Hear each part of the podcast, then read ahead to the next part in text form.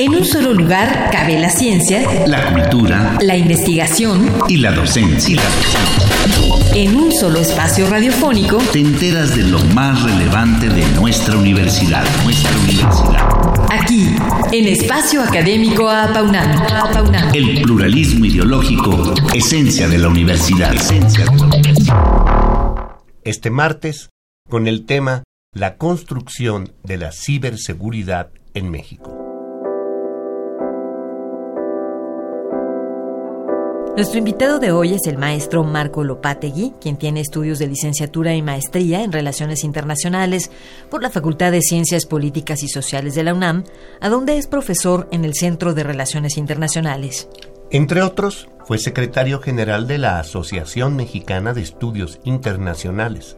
También fungió como secretario académico de la División de Estudios Profesionales y actualmente es secretario de Desarrollo Académico ambos cargos en la facultad que lo formó.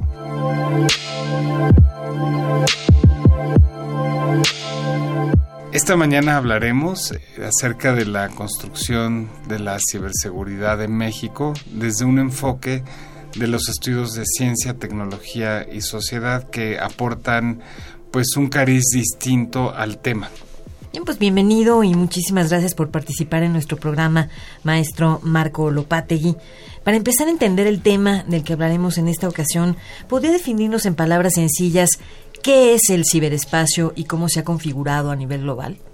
Sí, el ciberespacio es una construcción, es un constructo eh, abstracto es un espacio intangible donde tenemos relaciones de diversos tipos, desde afectivas, sociales, económicas, transacciones comerciales.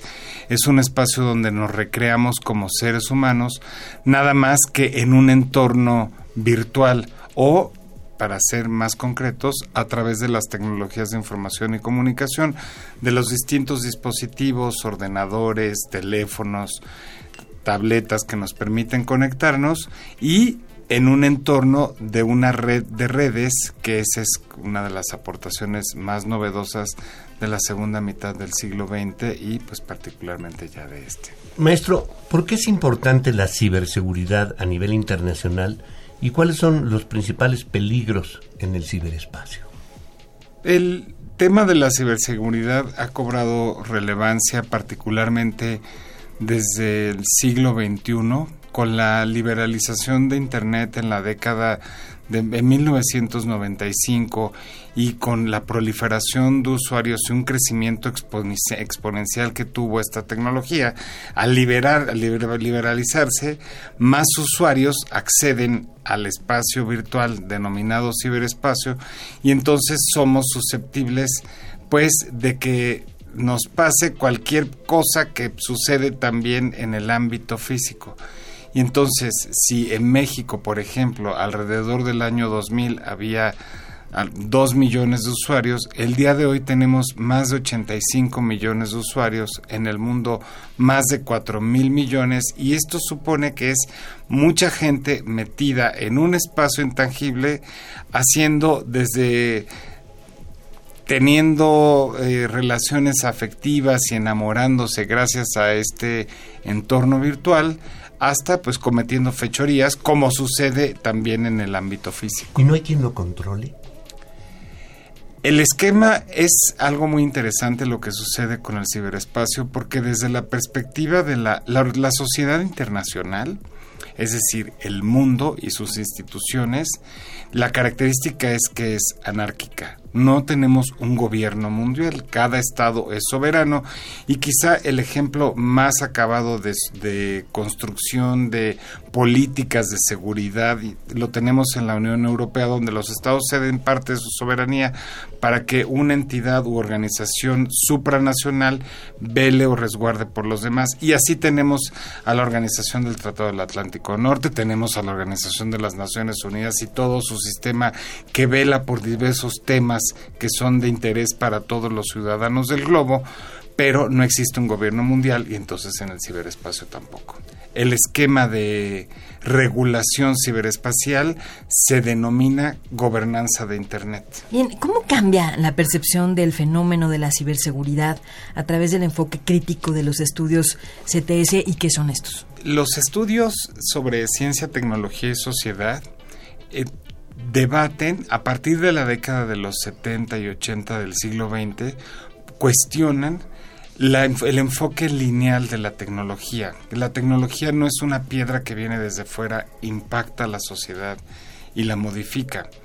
Eh, de la Primera Guerra Mundial en la Segunda Guerra Mundial, la tendencia entre los países y entre las industrias y los procesos de automatización era ver a la tecnología como un artefacto o una forma organizativa que si se instrumentaba cumplía una serie de pasos y al cumplirse esa serie de pasos los eh, proyectos de innovación tecnológica se medían en términos de éxito o fracaso.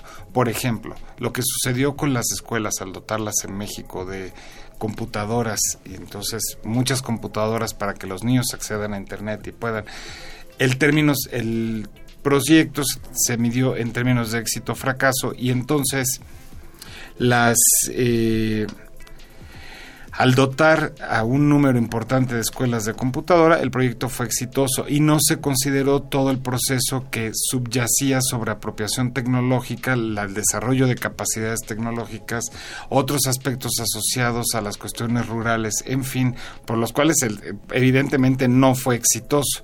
Bueno, los enfoques CTS, de Ciencia, Tecnología y Sociedad, con los movimientos medioambientales, el movimiento hippie, el movimiento de los alumnos, de los maestros, de esta parte del siglo XX, de los finales de los últimos 30 años, que fue muy importante, cuestionan a la tecnología y dicen, no, la tecnología es, es social hasta la médula. ¿Qué es y qué tipo de estudios hace la Asociación de Internet MX, maestro Lopate? Este, bueno, la la Asociación de Internet MX es un espacio muy interesante. En realidad, yo este lo conozco, no es, yo participo más, bien en Internet Society, pero Internet MX es un espacio que vincula a los empresarios con el gobierno y otras organizaciones de la vida pública y privada mexicana y entonces hacen estudios muy interesantes desde relativos a la banca por Internet, a la búsqueda de empleo por Internet, al comercio electrónico, a las prácticas de los usuarios de Internet en México, a los hábitos de Internet. Aquí traigo unas cifras interesantes, cuestiones sociodemográficas, marketing digital y redes sociales. En fin, sirve como una especie de, organización que asesora y que junta diversos actores para llegar a conclusiones sobre qué está sucediendo en México con Internet y entonces nos arrojan, por ejemplo, respecto a los hábitos, que en México hay una penetración actual de alrededor de 85% en la población, o sea, eso es mucho, muchas personas tienen acceso a Internet, quizá no de manera fija, pero sí a través de dispositivos móviles. Eh, pasamos alrededor de 8 horas conectados durante el día quienes tenemos acceso a Internet. Una de las principales eh, actividades que desarrollamos es redes sociales. Facebook se posiciona como la primera, o sea, nos gusta el chisme, ¿no? Y más allá de que nos guste el chisme, aquí lo interesante es que al usar los dispositivos, al brindar información sobre nuestro teléfono, nuestra dirección, nuestro nombre completo, en fin, y otros datos, somos susceptibles de delitos informáticos. Es vulnerable. Exacto, cada vez nos hacemos más vulnerable, más vulnerables porque cada vez accedemos a más redes y a más aplicaciones relativas a servicios de comida, servicios de transporte, ¿no? Y entonces, como ciudadanos, la apuesta es que nos empoderemos para que podamos responder a estas vulnerabilidades que usted bien menciona, maestro. Y que, pues de lo que se ha estudiado, ¿cuáles son los hábitos que más han llamado la atención para estudiarse precisamente en torno al, a la ciberseguridad? Pues los hábitos en relación a la ciberseguridad en México no tenemos. Muchos. No hemos desarrollado capacidades tecnológicas que nos permitan enfrentar los retos cada vez, las amenazas en el ciberespacio de manera más efectiva. Es decir, lo que se necesita es que la población esté informada. Si bien, por ejemplo, hay una, voy a poner un ejemplo, hay una propuesta del gobierno mexicano para crear una empresa que brinde servicios de Internet a toda la población y que con esto tenga mayor alcance. Entonces es como poner una alberca pública. Vamos a poner albercas públicas para que todos podamos nadar en la alberca, sí, pero en la alberca debe haber un guardia salvavidas y en la alberca debe haber maestros que nos enseñen a nadar, pero también un químico tiene que revisar cuáles son las condiciones del agua y cuál va a ser la temperatura, cuál va a ser el horario, el control de sanidad, en fin, cuál va a ser la vestimenta adecuada para entrar a la alberca y quizá ahí es donde tenemos que trabajar como sociedad.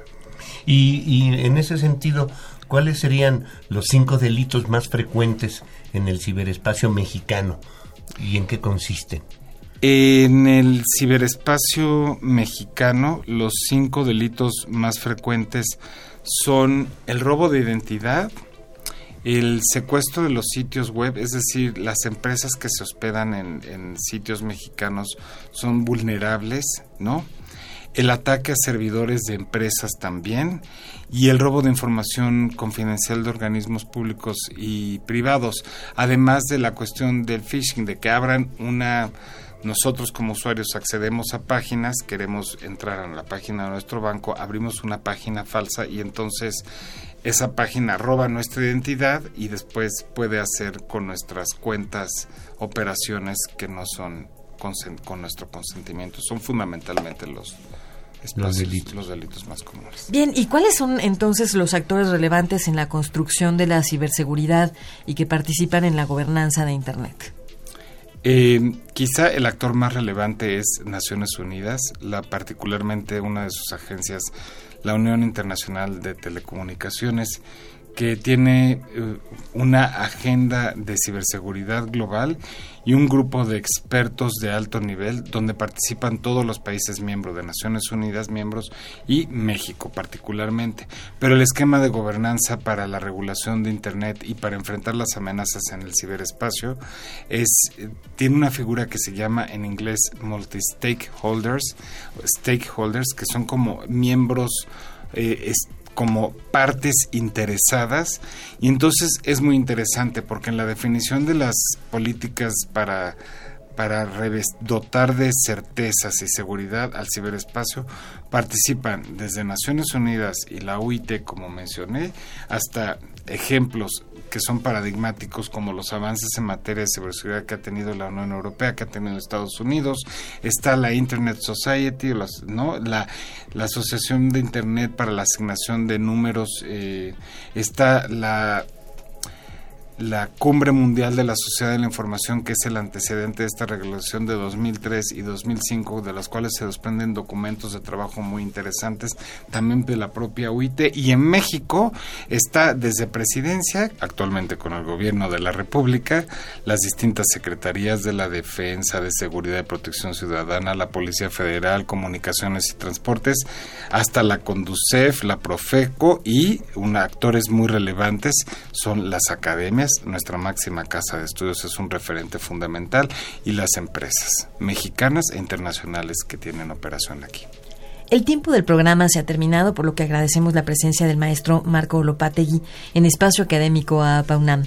Lo esperamos a él y también a ustedes la próxima semana para seguir profundizando acerca de este interesante tema. Hasta entonces y muchas gracias, maestro. Muchas gracias, maestro. Muchas gracias. Muchas gracias a todos.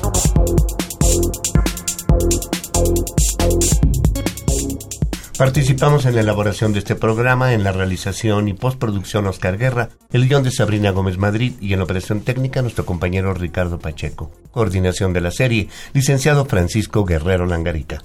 En nombre de todo el equipo de trabajo nos despedimos de ustedes en el micrófono, mi compañero Ernesto Medina, su servidora Sabrina Gómez Madrid, y agradecemos su atención invitándolos a participar en este espacio a través de nuestro correo electrónico, en el que como siempre y con gusto recibiremos sus opiniones y sugerencias. Con doble A al inicio, todo en minúscula, a paunamarroba, correo.unam.mx.